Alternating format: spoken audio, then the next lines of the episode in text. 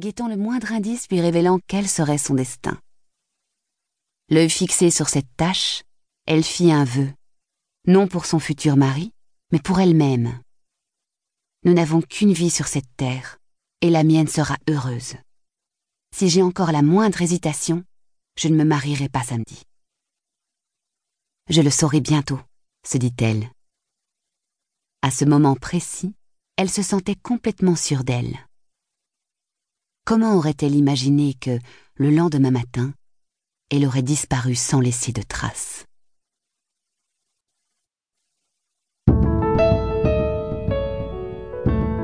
Chapitre 1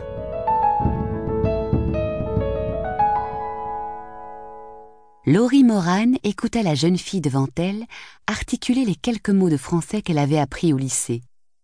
Elle faisait la queue chez Bouchon, la nouvelle boulangerie française qui avait ouvert au coin de son bureau dans Rockefeller Center. Je voudrais une panne chocolat. La caissière garda un sourire patient pendant que la jeune fille formulait ce qu'elle désirait ensuite. Elle était visiblement habituée aux efforts maladroits de ses clients pour pratiquer une langue étrangère, bien que la boulangerie fût située au cœur de New York. Laurie n'avait pas cette patience. Elle avait rendez-vous dans l'après-midi avec son patron, Brett Young, et n'avait pas encore décidé quelle histoire lui présenter en premier pour sa prochaine émission. Elle avait besoin de temps pour y réfléchir. Après un dernier Merci, la fille s'en alla, une boîte de gâteaux à la main. Laurie prit sa suite. Je vais commander en anglais, s'il vous plaît. Merci, dit la femme, visiblement soulagée. C'était devenu une tradition. Le vendredi matin, Laurie s'arrêtait à la boulangerie et achetait quelques extras pour son équipe, son assistante, Grace Garcia, et son adjoint à la production, Jerry Klein. Il raffolait des tartes, croissants et petits pains qu'elle leur apportait. Après avoir pris sa commande, la caissière lui demanda si elle désirait autre chose. Les macarons semblaient délicieux. Pourquoi pas quelques-uns pour son père et Timmy au dessert? Et un pour elle si le rendez-vous avec Brett se passait bien En sortant de l'ascenseur, au quinzième étage du 15 Rockefeller Center, Laurie constata avec satisfaction que l'aménagement intérieur des studios Fisher Blake reflétait le succès du travail accompli l'an passé. Jusque-là, elle occupait un petit bureau aveugle et partageait une assistante avec deux autres producteurs.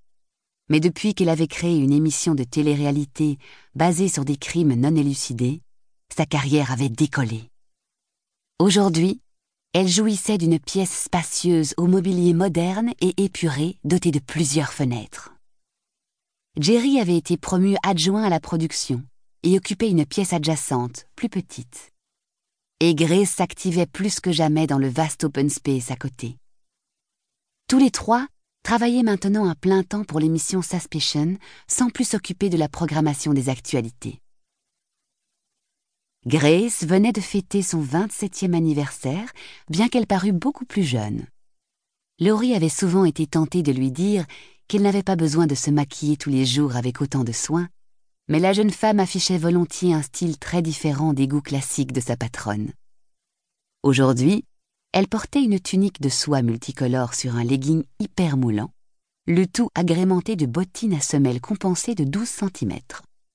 Ses longs cheveux noirs étaient ramassés en un chignon perché au-dessus du crâne, disposé en une fontaine de forme parfaite.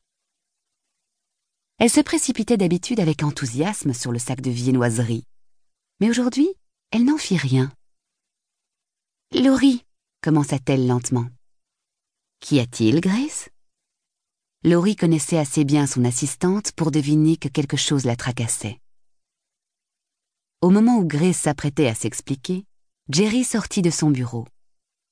Entre son échalade adjoint et son assistante juchée sur ses talons stratosphériques, Laurie avait toujours l'impression d'être courte sur pattes, malgré son mètre soixante-dix et sa silhouette élancée.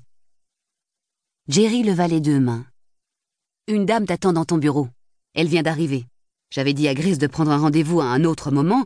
Bref, je n'y suis pour rien. Chapitre 2 Sandra Pierce regardait par la fenêtre du bureau de Laurie Moran. Quinze étages plus bas.